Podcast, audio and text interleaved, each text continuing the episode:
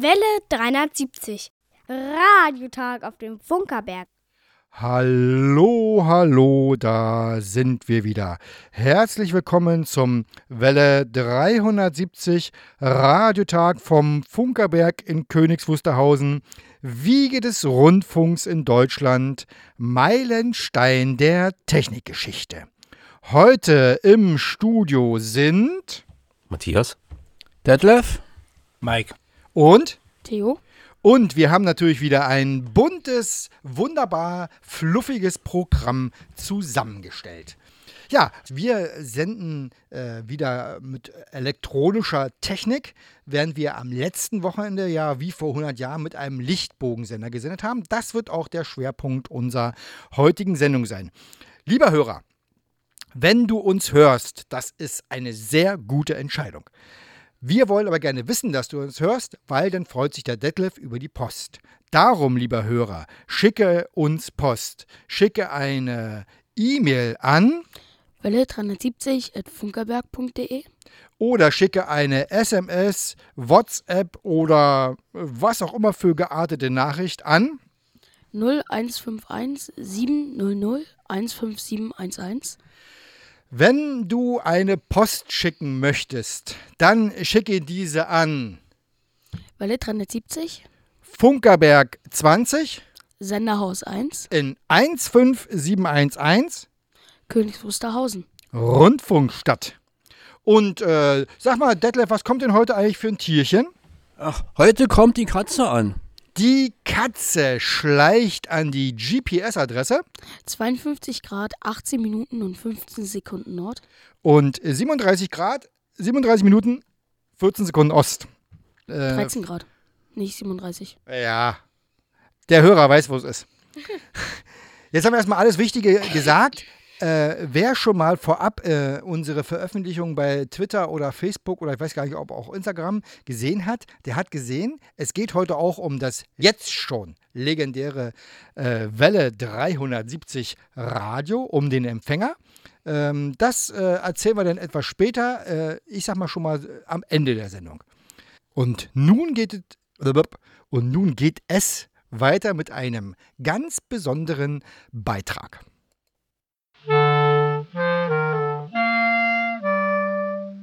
Welle 370. Eine Prise Funkgeschichte. Gesprochen von Hannah. Am 13. Februar 1946 wurde das United Nations Radio gegründet, das Radioprogramm der Vereinten Nationen. Absicht der UNO war es, weltweit über die Ziele und das Wirken der UNO und ihrer Einrichtungen zu informieren. Die Beiträge entstanden in den Amtssprachen Chinesisch, Englisch, Französisch, Russisch und Spanisch und ab 1974 Arabisch. In den Anfangsjahren wurden die Programme von UN Radio in Zusammenarbeit mit Sendegesellschaften in den USA, in Kanada, in England und Europa produziert und ausgestrahlt. Ab 1960 begann UN Radio, die Inhalte selber zu erstellen und über Kurzwellenanbieter zu verbreiten. Nach ersten Kurzwellenstationen in Europa und Amerika kamen Übertragungen in Afrika, Lateinamerika, im Nahen Osten und Asien hinzu. Zum Ende der 1970er Jahre produzierte UN Radio etwa 2000 Sendestunden in 25 Sprachen jährlich, die in 167 Ländern empfangen werden konnten. Die stark steigenden Kosten zwangen das Radio der Vereinten Nationen dazu, die Kurzwellensendungen 1986 zu beenden. Man begann die Informationen auf Tonbandkassetten auszuliefern. So wurden im Jahr 1988 den Radiostationen weltweit etwa 100.000 und 1997 sogar etwa 200.000 Kassetten zur Verfügung gestellt. Allerdings standen die Sendungen nun erst mit zeitlicher Verzögerung bereit. Mit den 1990er Jahren begann der Übergang zur Übertragung auf elektronischem Weg. Über Telefonleitungen und Satellitenkanäle konnten die Nachrichten nun in Echtzeit an die Radioanbieter übertragen werden, und mit dem Einzug des Internets wurde die Verfügbarkeit von UN Radio deutlich erleichtert. Heute gehört UN Radio zur Nachrichtenabteilung UN News der Vereinten Nationen. Für etwa 2000 Radiostationen weltweit werden Informationssendungen in acht Sprachen zur Verfügung gestellt. Dabei wird neben weltweiten Nachrichten auch über Themen wie Gesundheit, Gleichberechtigung, Bildung, Wissenschaft, Forschung und Klimaschutz berichtet. So erreichen diese Themen auch Regionen, die sonst nur schwer mit Informationen zu versorgen sind. Und so klingt UN Radio heute.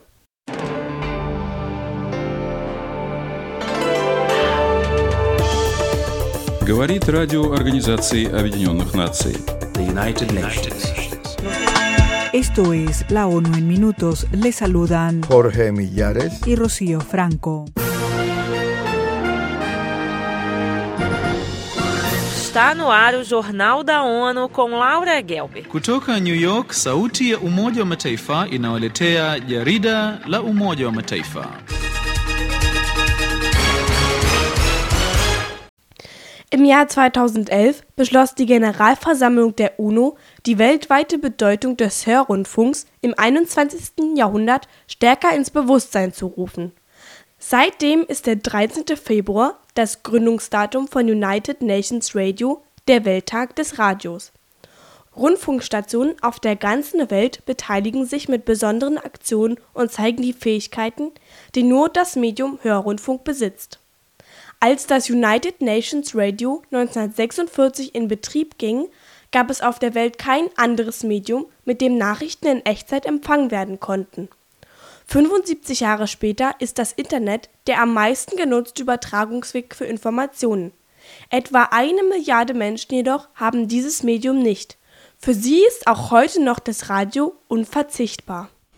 Ja, das ist wirklich äh, eine spannende Geschichte, wie viele dieser Geschichten übrigens auch äh, bald in einem Buch zu lesen. Ich sag nur eine Prise Funkgeschichte.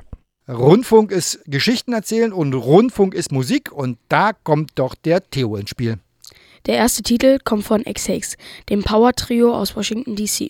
Passend zum Welttag des Radios singen sie uns nun den Titel Radio On.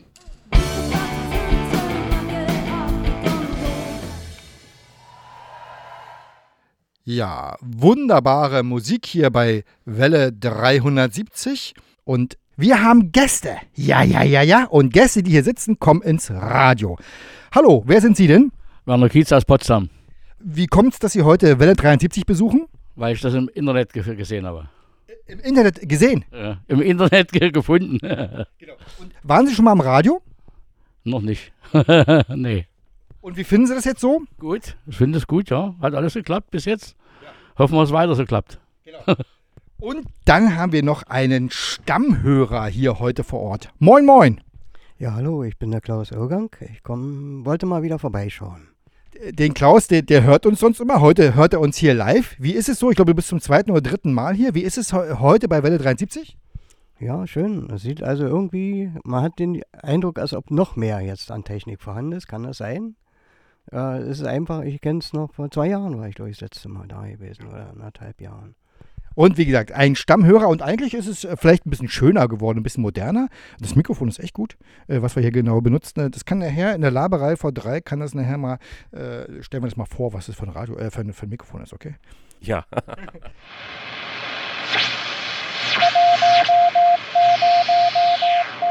Hallo, hallo, hier Königs Wusterhausen. Meine Damen und Herren, zum Zeichen, dass der Rundfunk 100 Jahre wird, hören Sie nun ein Unterhaltungsprogramm. Wir wünschen guten Empfang. Und wie sich das gehört, machen wir jetzt unser Gespräch im Museum. Äh, Das Gespräch dreht sich heute um das Thema Lichtbogensender. Äh, Zu Gast äh, im Studio heute ist Mike Schilling. Und äh, mit dem sprechen wir über den Lichtbogensender, den wir am letzten Sonntag zusammen den Besuchern gezeigt haben. Ach, das war schon schön. So, fangen wir erstmal damit an. Äh, Mike äh, ist äh, einer der mh, äh, Mitmacher in der Jugendwerkstatt Elektronik. Mike, wie kommst du, wie bist du eigentlich auf den Vogelberg gekommen? Äh, mein Arbeitskollege hat mich mal vor circa zwölf Jahren gefragt, ob ich löten kann und ob ich doch mal helfen könnte, den Kindern das Löten beizubringen. Weil ab und zu sind ja mal Aktionstage, da spielt ich gerne Betreuer. Und? Ich habe gesagt, ja, ich kann löten und ja, mal gucken, wie es läuft. Ja, seitdem bin ich regelmäßig dabei. Zu fast jedem Aktionstag, ob Weihnachtslöten oder Geburtstagslöten oder was auch immer. Genau, und da muss man dazu sagen, der Kollege äh, ist der Markus, der kann heute leider nicht hier sein.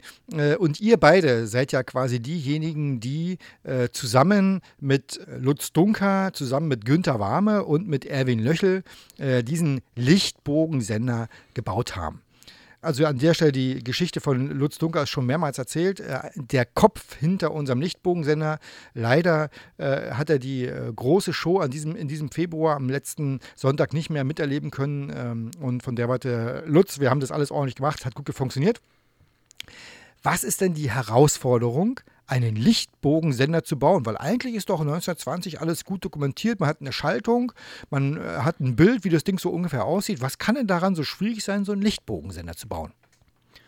Also ja, die Hauptdaten sind vorhanden, also ein Schaltplan und so weiter. Allerdings so eine äh, Kleininformation, wie zum Beispiel äh, die Länge von den Kabeln oder die Kondensatoren für den Schwingkreis und genauso wie äh, die chemischen Bestandteile von den Alkohol. Also damals gab es halt äh, anderen Alkohol. Was kann denn am Alkohol anders sein? Also die haben Spiritus verwendet damals? Genau, ähm, Methanol oder Ethanol, aber äh, damals gab es halt noch nicht diese äh, Versteuerung. Und heutzutage ist ja wegen den ganzen Steuern und so weiter alles vergilbt. Und also dem, dem Spiritus sind Zusätze beigesetzt. Genau, damit das Zeug ekelhaft schmeckt. Okay. Was un, äh, für uns aber unpraktisch ist, weil wir zu viel Fremdstoffe reinbekommen, was wir nicht brauchen. Ich erkläre es mal kurz. Also, wir haben eine Brennkammer, in dem wird ein Lichtbogen erzeugt. Über die Brenn Brennkammer unterhalten wir uns gleich noch. Und äh, kann mal jemand die Tür zumachen gehen? Dankeschön. Dieser Lichtbogen muss in einer Wasserstoffatmosphäre ähm, gezündet werden, damit es ein konstanter, schön gleichmäßiger Lichtbogen wird. Und Ja. diese Wasserstoffatmosphäre erzeugen wir durch Verdampfen von Alkohol. So erstmal das Grundprinzip. Ja. Und äh, wo, war jetzt, also was war das Problem, wenn wir jetzt normalen, wie früher Spiritus benutzt haben? Also überwiegend hatten wir ja Probleme mit den Kohlenstoffauftragen, ähm, Auftragen, so dass sich die Lücke, die zwischen den beiden Elektronen vorhanden sind, ziemlich schnell schließt.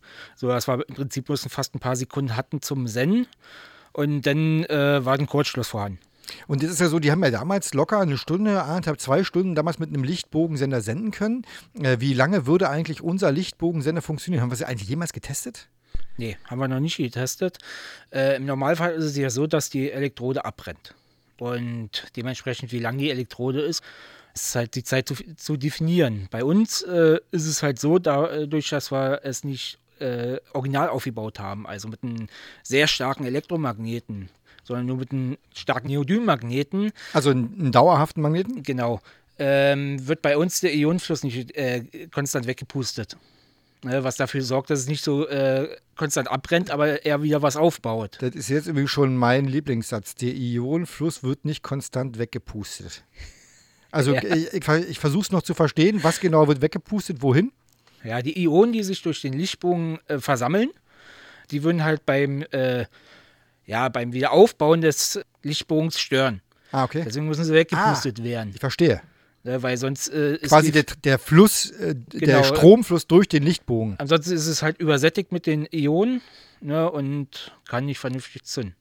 Lieber Hörer, du merkst langsam, es ist äh, nicht ganz so einfach, so einen Lichtbogensender äh, zu bauen. Jetzt äh, nur mal so, wer den noch nicht gesehen hat, äh, wir, wir haben auf unserer Webseite auch entsprechende Bilder gepostet. Also wir haben ja den großen Lichtbogensender von 1920, ich sag mal in der originalen Technologie, nachgebaut in klein. Ja, also der damalige Sender hat 5000 Watt gemacht. Wir haben schon mal überlegt, wir gehen davon aus, unser macht ungefähr 0,1, also schon entsprechend weniger. Aber äh, die Technologie ist ja dasselbe. Was brauche ich eigentlich für den Lichtbogensender, um den zu, anzuschalten? Was, was braucht man da eigentlich für? Also wir arbeiten ähm, mit äh, Net äh, Netzspannung gleichgerichtet, das sind ca. 300 Volt äh, Gleichspannung, was man nicht unbedingt anfassen sollte. Spricht Ähm, aus Erfahrung. Ja, dann haben wir einen Magneten, äh, eine Brennkammer, die wie gesagt aus zwei Elektroden besteht.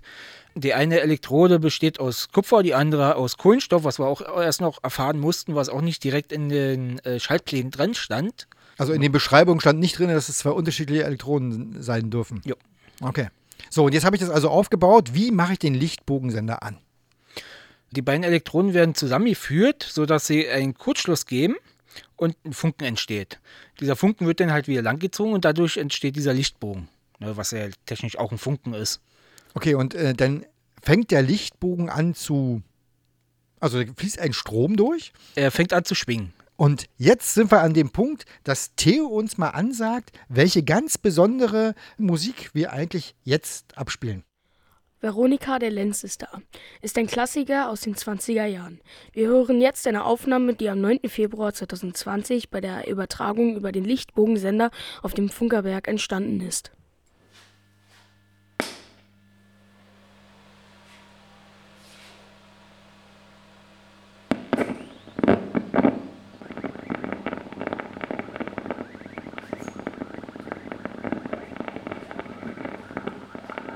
Hallo, hallo, hier Königs Wusterhausen auf Welle 2000. Sie hören ein Musikstück.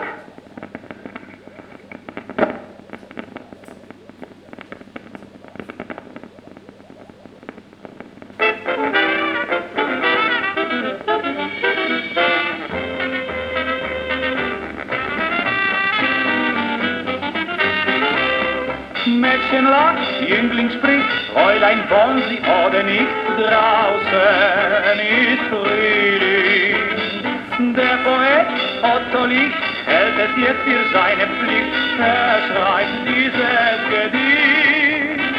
Veronika, der Lenz ist da, die Mädchen singen tralala, die ganze Welt ist wie verhext. Veronika, der Spargel wächst. Veronika, die Welt ist grün, drum lassen Sie Großpapa sagt zu der Großmama, Veronika, der Lenz ist da.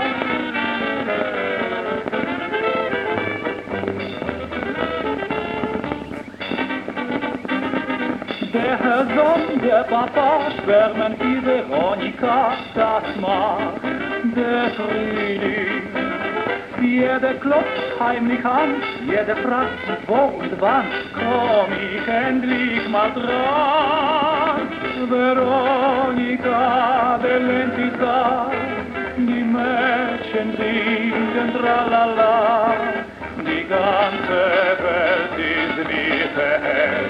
Veronika, der Spargel weg. Veronika, die Welt ist grün, drum lassen Sie die Wälder ziehen. Sogar der Großpapa sagt zu der Großmama, Veronika, der Lenz ist da.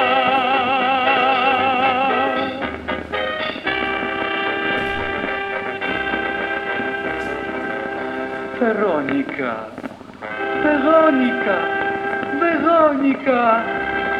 Ah.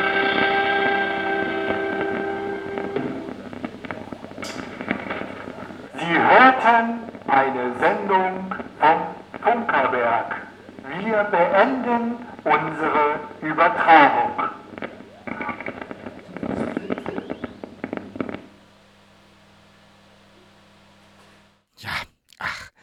Da kommen gleich die Erinnerungen vom letzten Wochenende zurück. Also wir haben uns schon darüber unterhalten, wie wir den Lichtbogen ähm, zum Zünden kriegen und wie sozusagen eigentlich die Trägerfrequenz wird ja mit dem Lichtbogen erzeugt. Jetzt äh, brauchen wir aber auch für, den, äh, für die Trägerfrequenz eine Modulation. Wir fangen erstmal mit diesem, ich sag mal, blubbernden Geräusch an, was wir auch jetzt hier in der Übertragung gehört haben. Was ist das eigentlich? Der Lichtbogen selber hat ja, wenn man jetzt mal genauer anguckt, zwei große Flächen, wohin er sich äh, frei bewegen kann. Und dementsprechend, äh, an welcher Stelle der ist oder wo er gerade hinhüpft, kann schon mal ein Knacken oder ein Blubbern entstehen, ja. Und dadurch, dass sich der Lichtbogen mechanisch auf der Elektrodenfläche sozusagen bewegt. Ja. Matthias, hättest du da eine gute Idee, wie man diesen Ton nennen kann, der da so blubbert? Naja, man sagt Spratzen, ne? Man muss sich vorstellen, wenn man, wenn man einen? Blitz beobachtet, ist der Blitz ja auch nicht einfach äh, gerade vom Himmel äh, auf die Erde, sondern man sieht ja dann auch, dass der so, so, so Nebenblitze hat, ne? Dass der auch nicht, dass, er so, so gezackt ist und äh, sich quasi auch noch äh, währenddessen er entsteht, die, dieser Ionenkanal entsteht, der da leuchtet, äh, sich also auch bewegt. Und das gleiche passiert also hier auch. Dieser Lichtbogen ist quasi wie ein Blitz, der äh, ja, sich quasi ein bisschen bewegt und dieses Bewegen hört man. Das ist dieses Spratzen. Und was man noch hört, ist ja, haben wir gehört, die Sprache und Musik. Sprache haben wir mit einer originalen Telefonkapsel äh, erzeugt. Äh, und aber wir haben wie gesagt, eine kleine Besonderheit äh, gegenüber 1920 gemacht. Und die war deshalb, weil, weil wir im Raum gleichzeitig senden und empfangen. Und man kann tatsächlich, also man musste in die Kohlekörner schon relativ kräftig reinsprechen, um die zum Schwingen zu bringen. Und dann hätten wir nicht abhören können. Was genau haben wir da gemacht? Wir haben äh, das Signal verstärkt mit einem Verstärker und einen Schallplattenspieler angeschlossen, wo ja das, wie wir ja schon gehört, äh, der Lenzestar Veronika übertragen haben. Und äh, das Signal, also wir haben ja schon drüber gesprochen, wir das äh, Trägersignal erzeugt haben. Können wir uns ja vorstellen wie ein Fahrzeug. Jetzt müssen wir natürlich auch noch die Sprache reinbringen. Wir haben Ton, der erzeugt wird, aber noch nicht Ton auf der Welle. Modulation. Genau. Dafür haben wir eine äh, Punktdrossel benutzt. Also das sind Spulen. Genau, so zusammengewickelter Draht äh, in Ferritkern. Genau, der das äh, Signal selber moduliert äh, und damit halt Geräusche einbringt. In unserem Fall halt äh, Musik oder halt Sprache. Und das Verrückte ist, dass äh, im Prinzip das, was wir gemacht haben da am 9. Februar, ist in der Erzeugung der Trägerfrequenz mit dem Lichtbogen und in der Modulation mit Hilfe der Punktsdrossel. Das ist wirklich original wie 1920. Ja. Genauso haben die das gemacht und das war wirklich eine große Faszination. Wenn du jetzt mal so äh, zurückblickst auf die ja doch dreieinhalb, fast vier Jahre dauernde Entwicklung dieses Senders, was war eigentlich der schwierigste Punkt, wo du sagst, oh, das haben wir, da haben wir echt lange gebraucht? Na, manche Sachen waren ja schon vorher bekannt, weil sie in vielen Systemen verwendet werden, wie zum Beispiel der Schwingkreis. Der wird ja in jedem System verwendet. Ähm, die Punktdrossel wurde auch schon Ewigkeiten verwendet. Das Problem an sich war überwiegend die Brennkammer an sich. Also Was ist da zur Brennkammer an sich zu sagen? Wa- Was ist die Herausforderung neben der Spiritusgeschichte? Einmal, dass die anderen Stoffe, die in dem Alkohol drin waren, sehr aggressiv waren, die die Kammer selber äh, ordentlich angegriffen haben. Okay. Nebenbei waren wir bei der Forschung auch, äh, ja, wie bringen wir sie zusammen? Wie äh, tun wir das verhindern, dass es so schnell abbrennt und so weiter? Ja, Wer ist auf die Idee gekommen, dieses wunderbare Sichtfenster da oben einzubauen? Weil das ist wirklich ganz hervorragend. Wir werden demnächst ein kleines Video übrigens online stellen. Da sieht man den flackernden Lichtbogen. also die Idee hatten wir alle, weil es ist was zum Sehen. Das wollen auch die Leute sehen und man kann ja auch äh, anhand, wenn man den Lichtbogen beobachtet und so weiter, die Knacken und so weiter ja im Radio hören. Wollten wir das halt, dass es alle sehen können. Die ursprüngliche äh, Idee war, dass wir eine Kapsel benutzen, die vollständig transparent ist. Ja, es äh, hat sowohl nicht die Hitze ausgehalten, auch dass es teilweise um die Ohren geflogen ist, weil Davon weiß ich ja gar nichts. ich habe mir immer vorher gesagt, erst den Alkohol anzünden, dann den Deckel rauf, damit der ganze Sauerstoff drin verbrannt ist.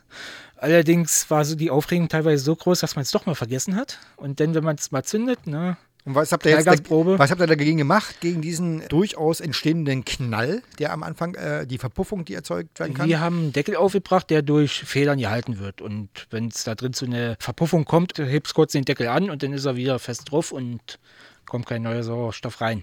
Und die Brennkammer selber ist ja so ein äh, milchiger mm, Körper. Was ist das eigentlich? Wir haben PTFE genommen. Ja, genau. Ja, ursprünglich. Das ist was? Äh, ist ein sehr wärmeresistenter Kunststoff, was nicht besonders hart ist, aber es hält sehr gut Wärme aus. Okay. Äh, bis 270 Grad in etwa. Und wie, wie warm wird es eigentlich in unserer Brennkammer? Wissen wir das? Äh, Und was ich innen mich drinne kann ich das nicht sagen, weil wir innen drin nicht gemessen haben. Aber wir haben ja eine Anode und eine Kathode. Die eine wird ja nach 10 Minuten etwa 70, 80 Grad heiß. Und die andere liegt bei etwa 160 so in etwa, also fast der Doppelte. wissen wir, warum es eigentlich so unterschiedlich ist? Na, weil äh, wegen die Flussrichtung. Die Elektronen, die schlagen ja auf der einen Seite ein und bringen somit mehr Energie rein, mehr Reibung. Ah, das könnte durchaus, ja, das könnte durchaus was, ja. Matthias, möchte da was sagen? Ja, vielleicht äh, leitet Kupf- Kupfer auch besser Wärme als äh, Kohlenstoff. Ja, das, könnte, das, ja, das ja. könnte ein, schon Zusammenhang haben sein. Ich glaube, dass, dass äh, die- diese, dieser, dieser Lichtbogen, Da, da ist ja, der ist ja richtig heiß, ne? Da sind ja, weiß ich, weiß ich gar nicht, wie hoch, wie heiß ist der? 1000 Grad oder so? Heißer. Der Also locker 5000 Grad sind möglich. 5000 Grad, Leute. ja, ja, aber auf, auf einen ganz kleinen Punkt, ne? Ja, ja, ja, genau. und, äh, Ja, das, äh, und die Wärme muss ja irgendwo hin, ne? Und Kupfer leitet die sehr gut, das heißt über die Kupfer, äh, Ist ja, Anode, Stelle, ne? Ist Oder Kathode? die, die Kupfer ist, die wärmer wird? Ja. Ah ja, dann wäre das vielleicht auch nochmal eine Erkenntnis. Also ich äh, merke schon, äh, der Lichtbogensender wird uns noch so einige äh, spannende Stunden bereiten. Und nach diesem unglaublich riesigen Zulauf äh, am letzten Wochenende, statt äh, vier geplanter Shows haben wir sieben gemacht. Wir werden den nochmal vorführen. Wir überlegen gerade, wie wir das machen können, weil, wie gesagt, in diesen Faradayschen Käfig gehen nur 25 Menschen rein. Wir werden das also nicht dabei belassen, aber wir werden das in irgendeiner Form auch Menschen und Besuchern, Interessierten, die das jetzt am letzten Sonntag nicht sehen konnten, werden wir diesen Versuch äh, nochmal äh, zeigen. Matthias möchte was sagen? ja, ich möchte dabei sein.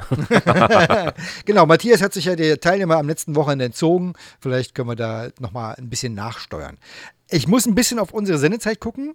Äh, Wir haben gleich noch ein richtiges schönes Highlight vor. Äh, Erstmal vielen Dank an dieser Stelle und äh, ich sag mal toi toi toi für die weiteren Lichtbogenversuche.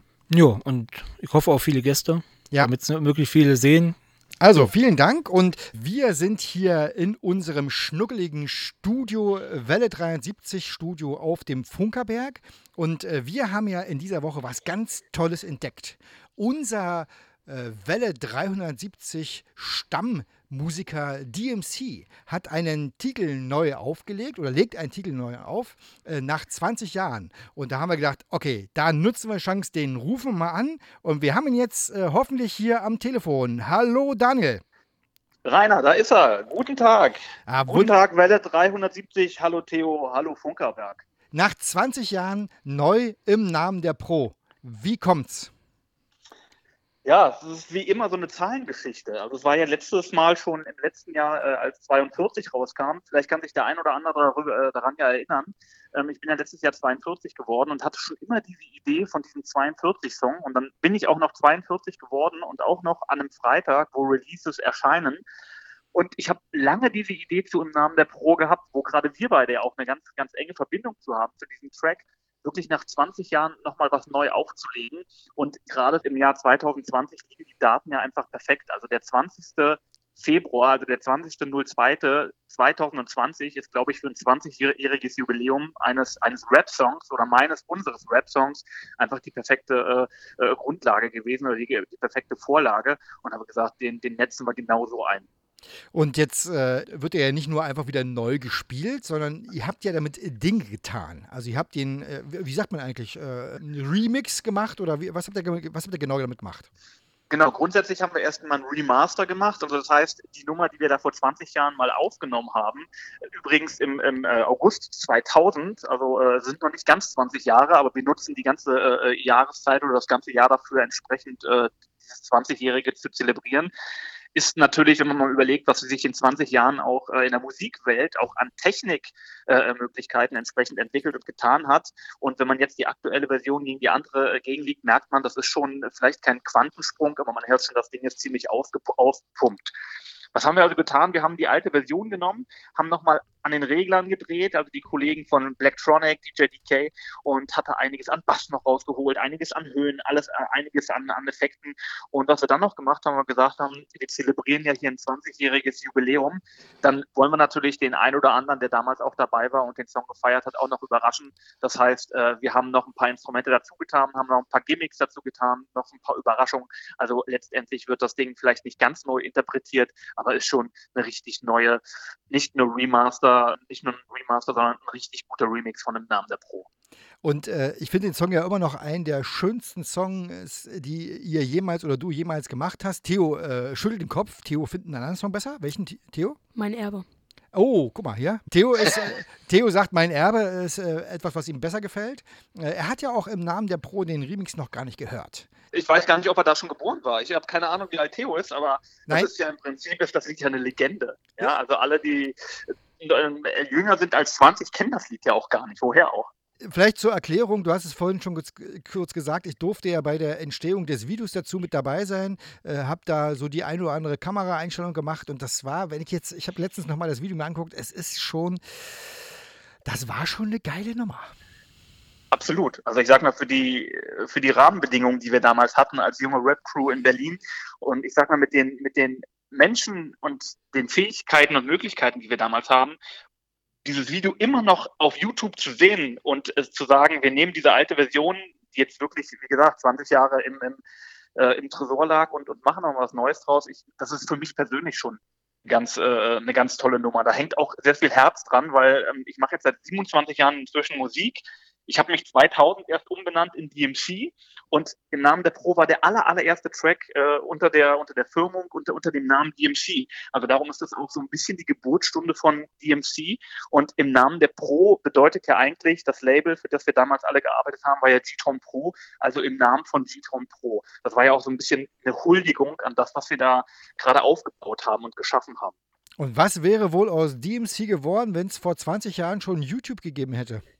Ja, das ist genau die Frage, die ich ja immer, äh, du kennst ihn auch mit, mit Marco P., ja. äh, die wir uns immer wieder stellen. Was wäre gewesen, wenn es äh, YouTube schon im Jahre 1999, 2000 gegeben hätte und nicht erst, ich glaube, 2005? So freuen wir uns jetzt über ein 20-jähriges Comeback damit und ähm, ich bin da absolut zufrieden mit, wie es auch aktuell läuft. Also ich hatte ja meine letzte Single, die Connex hieß, die kam ja im Dezember raus, also fast vor zwei Monaten auch, jetzt am 20. Die hat äh, inzwischen über alle Portale 75.000 Streams und das ist für einen kleinen Künstler, für mich ist das schon ein extrem großer Erfolg. Und ähm, darum sage ich, hätte YouTube vielleicht einen Ticken früher gegeben und wir hätten einen Ticken früher mit dem, was wir kameramäßig und musikmäßig drauf gehabt hätten, da schon was veröffentlicht, wer weiß, wo die Reise hingegangen wäre. Aber ich bin trotzdem absolut zufrieden damit. Genau, und äh, ich bin auch total zufrieden, weil Radio, ganz ehrlich, ist das einfach viel schönere Medium. Lief denn eigentlich die neue Version von äh, im Namen der Pro schon mal im Radio?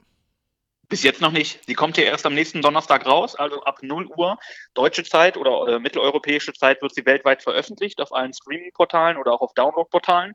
Und soweit ich weiß, seid ihr, glaube ich, wie immer die Vorreiter und spielt es heute äh, zum aller, aller, allerersten Mal. Also das ist, das ist nicht nur eine Radiopremiere, das ist auch eine Radio-Weltpremiere vier Tage vor Release. Das Also- gab es noch nie. Dann würde ich sagen, äh, kann Theo jetzt nämlich eine echte äh, Radio-Weltpremiere ansagen. Und Daniel, Ja. wir sagen zu dir erstmal vielen, vielen Dank dafür, dass du so mit uns gesprochen hast. Und wir freuen uns auch auf die schönen Bilder, die wir dann am Donnerstag sehen.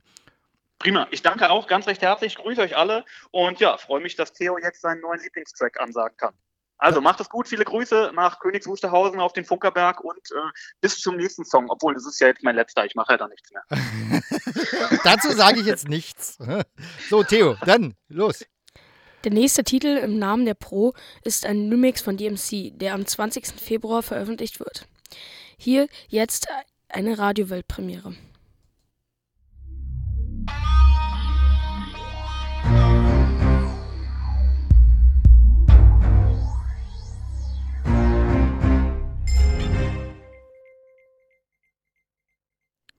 Ja, wunderbar. Eine Radio-Weltpremiere. Das erste Mal DMC im Namen der Pro Remix 2020 per elektromagnetischer Welle in die Welt hinausgestrahlt. Vielen Dank für die exklusive Hauslizenz an DMC äh, Daniel Wagner. Welle 370. Die Funkerberg-Nachrichten. Gesprochen von Jerome. Ein Lichtbogensender feiert Premiere. Am 9. Februar 2020 war es soweit. Fast 100 Jahre nach der ersten Rundfunksendung wurde an diesem Tag auf dem Funkerberg wieder mit einem Löschfunkensender gesendet. Die Berliner Radiofreunde und der Förderverein Sender Königs Wusterhausen e.V. veranstalteten zum Welttag des Radios einen Aktionstag Radio hören wie vor 100 Jahren. Und die Resonanz auf die Veranstaltung war überwältigend. Herzlich willkommen im Senderhaus 1 auf dem Funkerberg in Königs Wusterhausen, Wiege des Rundfunks in Deutschland, Meilenstein der Technikgeschichte. Wir haben uns heute hier zusammengefunden, um 100 Jahre Rundfunk das erste Mal hier vor Ort zu feiern mit, einem, mit der Vorführung eines Lichtbogensenders. Mit dem Hören von Radios, wie man vor 100 Jahren Radio gehört hat. Und wir haben schon uns gedacht, okay, es könnte vielleicht ein bisschen voll werden. Wir sind unglaublich beeindruckt. Es ist viel voller, als wir uns das jemals hätten vorstellen können. Wir haben hier im Saal mehrere eindrucksvolle Empfänger stehen, die für 100 Jahre Radio hören äh, stehen und die auch alle in Betrieb sind und dieses Programm, das wir heute hier ausstrahlen, auf Mittelwelle auch hören können. Den Lichtbogenversuch dürfen wir in dieser Umgebung gar nicht machen, weil der nach heutigen Normen gar nicht abgestrahlt werden darf. Dafür haben wir einen sogenannten Faradayschen Käfig, einen Raum, in dem wir diesen Versuch vorführen werden. In diesen Raum passen 25 Menschen. Wir fangen jetzt erstmal an. Wir machen gleich, wenn es losgeht, 14.15 Uhr die erste Vorführung. Und wir machen heute so lange, bis alle wirklich gesehen haben, was es hier zu sehen gibt. Also das äh, können wir an der schon mal sagen. Wir machen einfach so viele Durchläufe, wie das halt einfach nötig ist.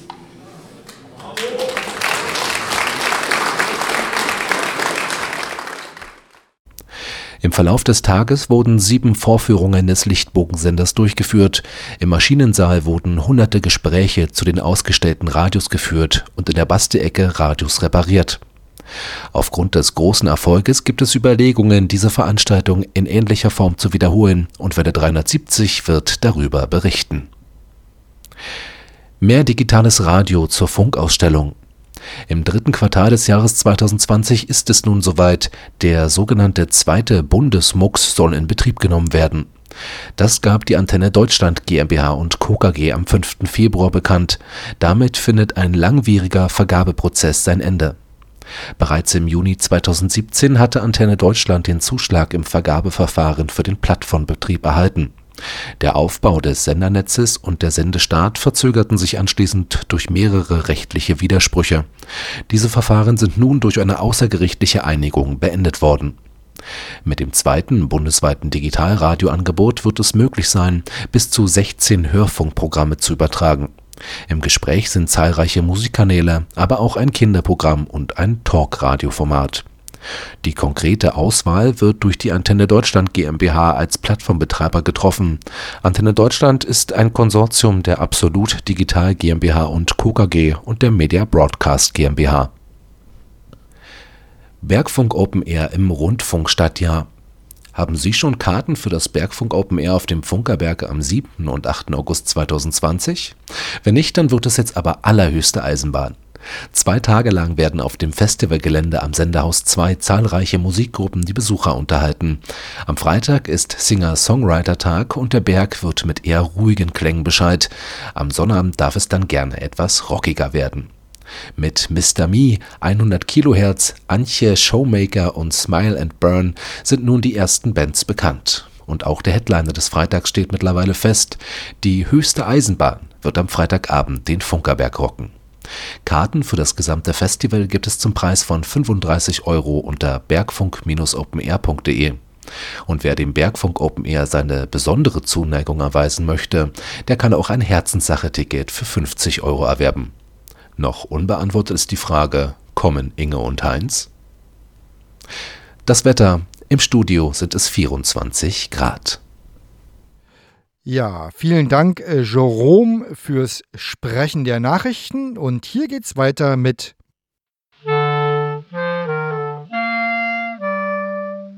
Welle 370.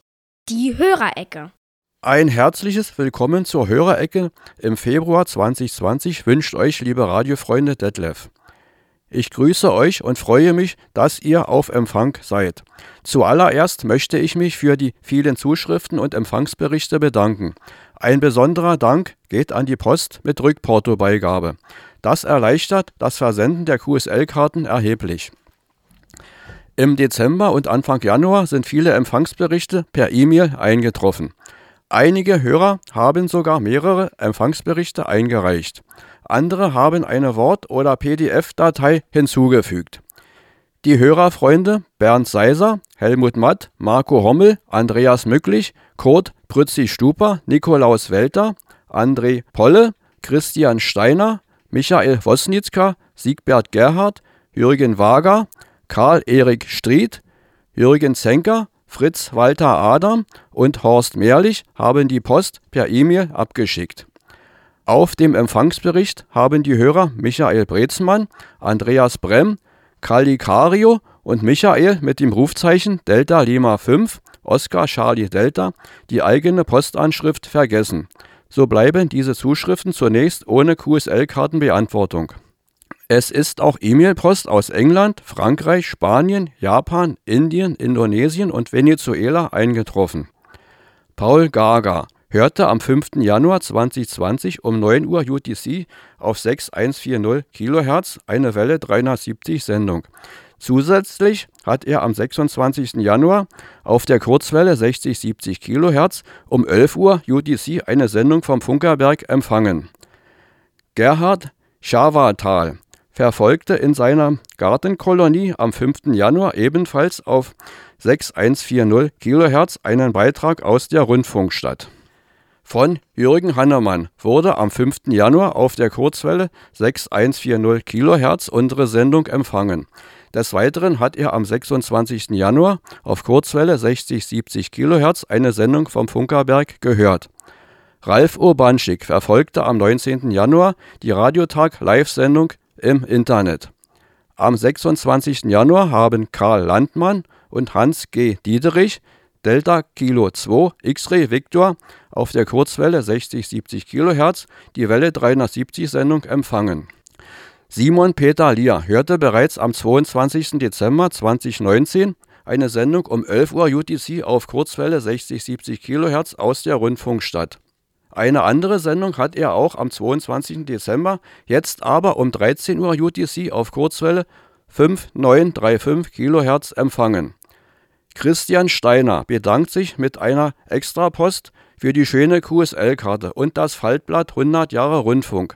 Besonders reizvoll war für ihn der 100 Jahre Aufkleber auf dem Briefumschlag.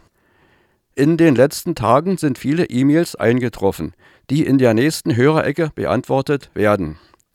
Das war die Hörerecke im Februar 2020. Ich hoffe, der Beitrag hat euch Spaß gemacht. Auf Post von unseren Hörerfreunden freue ich mich sehr. Und ihr, liebe E-Mail-Schreiber, achtet doch bitte darauf, dass eure Postanschrift nicht vergessen wird. Bis zur nächsten Ausgabe die besten Grüße und Wünsche von Detlef.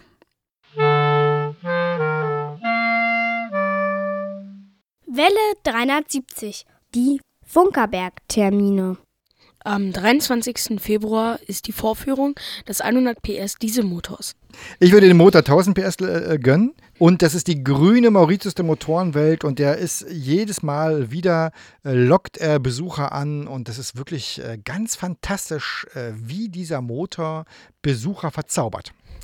Am 23. Februar ist auch Welle 370 auf 60, 70 Kilohertz um 12 Uhr Mitte europäischer Zeit.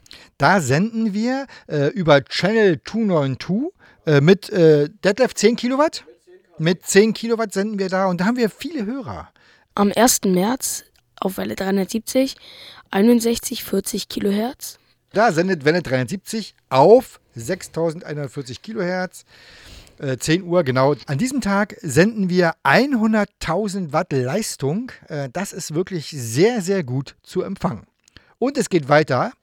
Am 7. März 2020 eine Prise Funkgeschichte. Und zwar ganz neu als Buch wird am 7. März Buchpremiere in der Stadtbuchhandlung Königs Wusterhausen 19 Uhr. Soviel ich weiß, gibt es noch einige wenige Restkarten. Am 15. März ist auf Welle 370 Radiotag. Hier vor Ort aus dem Senderhaus 1 senden wir unsere Welle 370 Radioshow aus der Geschäftsstelle und es wird wieder ein schnuckeliges Programm. Und außerdem haben wir noch am 22. März die öffentliche Dieselwartung. Also öffentliche Dieselwartung heißt, die Menschen, die Besucher können bei einer Dieselwartung, so wie es unsere Dieselmechaniker machen, dabei sein. Und kann ich nur empfehlen, man kann in den Motor reinkriechen, wenn man das möchte. Das gibt es, glaube ich, nirgendwo anders. Ist echt ein großes Highlight. Ich glaube, ein oder zwei Plätze sind noch frei. Äh, lieber Hörer, wenn du da Lust hast, äh, kostet nur 20 Euro und ist wirklich echt ein riesen Highlight. So, und wie sich an dieser Stelle gehört, kommen wir jetzt zu den Geburtstagen. In diesem Monat haben Geburtstag Bianca, Herbert, Ralf, Ursula, Wolfgang, Karin, Lukas, Diana, Berthold, Lukas, Emmy. Und außerdem Täfe Schur. Das ist ein Radrennfahrer. Der hat, hat er die Friedensfahrt mal gewonnen? Zweimal hat er die äh, Friedensfahrt gewonnen. Ein, eine Legende im Radsport. Herbert Köfer. Ein Schauspieler, würde ich sagen. Äh, durch, wie alt wird er jetzt, Detlef? 99. Warum sagt das Detlef eigentlich nicht ins Mikrofon? Aber egal. Und außerdem Frank Zander.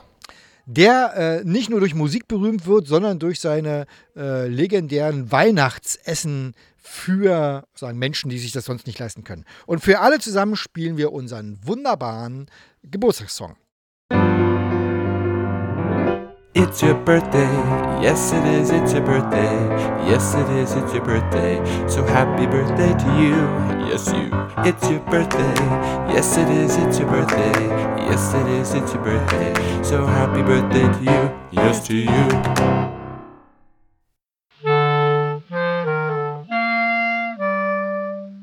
Welle 370. Laberei vor drei. Und heute geht es in der Laberei um ein seltsam anmutendes äh, Radio. Äh, habt ihr eine Idee, worum es geht? Ich ziehe euch mal die Regler hoch und unterhaltet euch mal kurz. Ich hole mal das Radio raus. Ich denke um das Radio, was wir verlosen wollen. Ich kann nicht viel dazu sagen, außer dass ich es im Internet gesehen habe und haben möchte. Ich hol's schon. Hier ist es schon. Ich weiß gar nicht, wo das Oho, er holt's her. Technisat. Es ist ein relativ einfaches Radio, aber es hat zwei wirklich Besonderheiten. Das eine ist, Mittelwelle. Nein, das kann übrigens tatsächlich weder Welle 73 nicht hören. Weder, doch UKW auf Alex Berlin könnte man mit Welle 73 damit hören. Also, es hat zwei Besonderheiten. Erstens, obwohl es relativ einfach ist, klingt es ziemlich gut. Also und ist auch recht empfindlich. Bin ich echt überrascht. Und was es aber so einmalig macht, ist das 100 Jahre Rundfunkdesign. Und die gibt es nicht zu kaufen, die gibt es nur zu gewinnen. Was meint er, wie wollen wir die denn verlosen? Ich würde sagen, erstmal eine Teilnahme-E-Mail ähm, bis zur nächsten Sendung und diejenigen, die alle geschrieben haben, kommen dann in einen Lostopf und dann wird gezogen, oder? Also, das halten wir mal Sowas. fest. Erste Bedingung ist, wer dieses äh, grandiose 100 Jahre Rundfunkradio gewinnen will, der muss uns eine E-Mail oder eine WhatsApp oder eine SMS-Nachricht schreiben bis zur nächsten Sendung. Also, der Einsendeschluss ist der 15. März, 13 Uhr. Das wäre aber, finde ich, noch zu einfach. Wir finden, wir müssen noch eine kleine inhaltliche Hürde einbauen.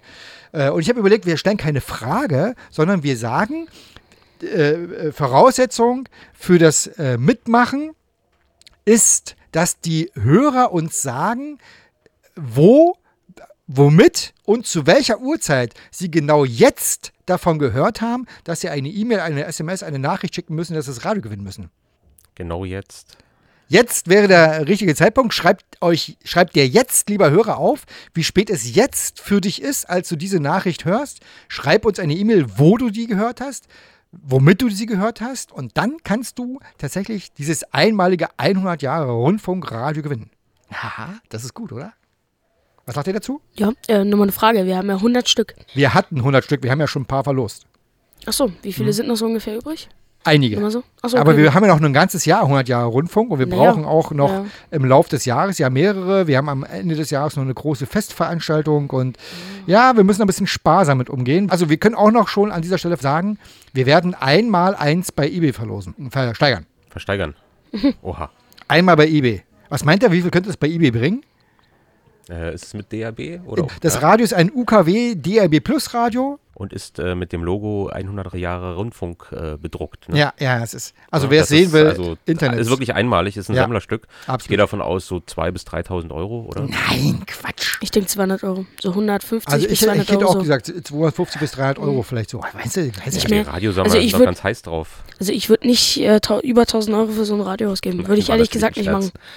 Aber, aber äh, ehrlich, also ich glaube, dieses diese Radio selber gibt es ja, glaube ich, irgendwie so für 30 Euro unbedruckt äh, im Hm. Laden zu kaufen ungefähr, Würde ich so schätzen, ja. Also 200, 300 Euro kann ich mir schon vorstellen, dass dabei rauskommt. Ja. Für naja, kommt, kommt auf den Zweck an, ne? Ja, genau, guter Zweck. Geht natürlich ins Museum und wird etwas äh, mit im Museum dafür getan. Wir werden es genau deklarieren vor der äh, Versteigerung, was damit getan wird.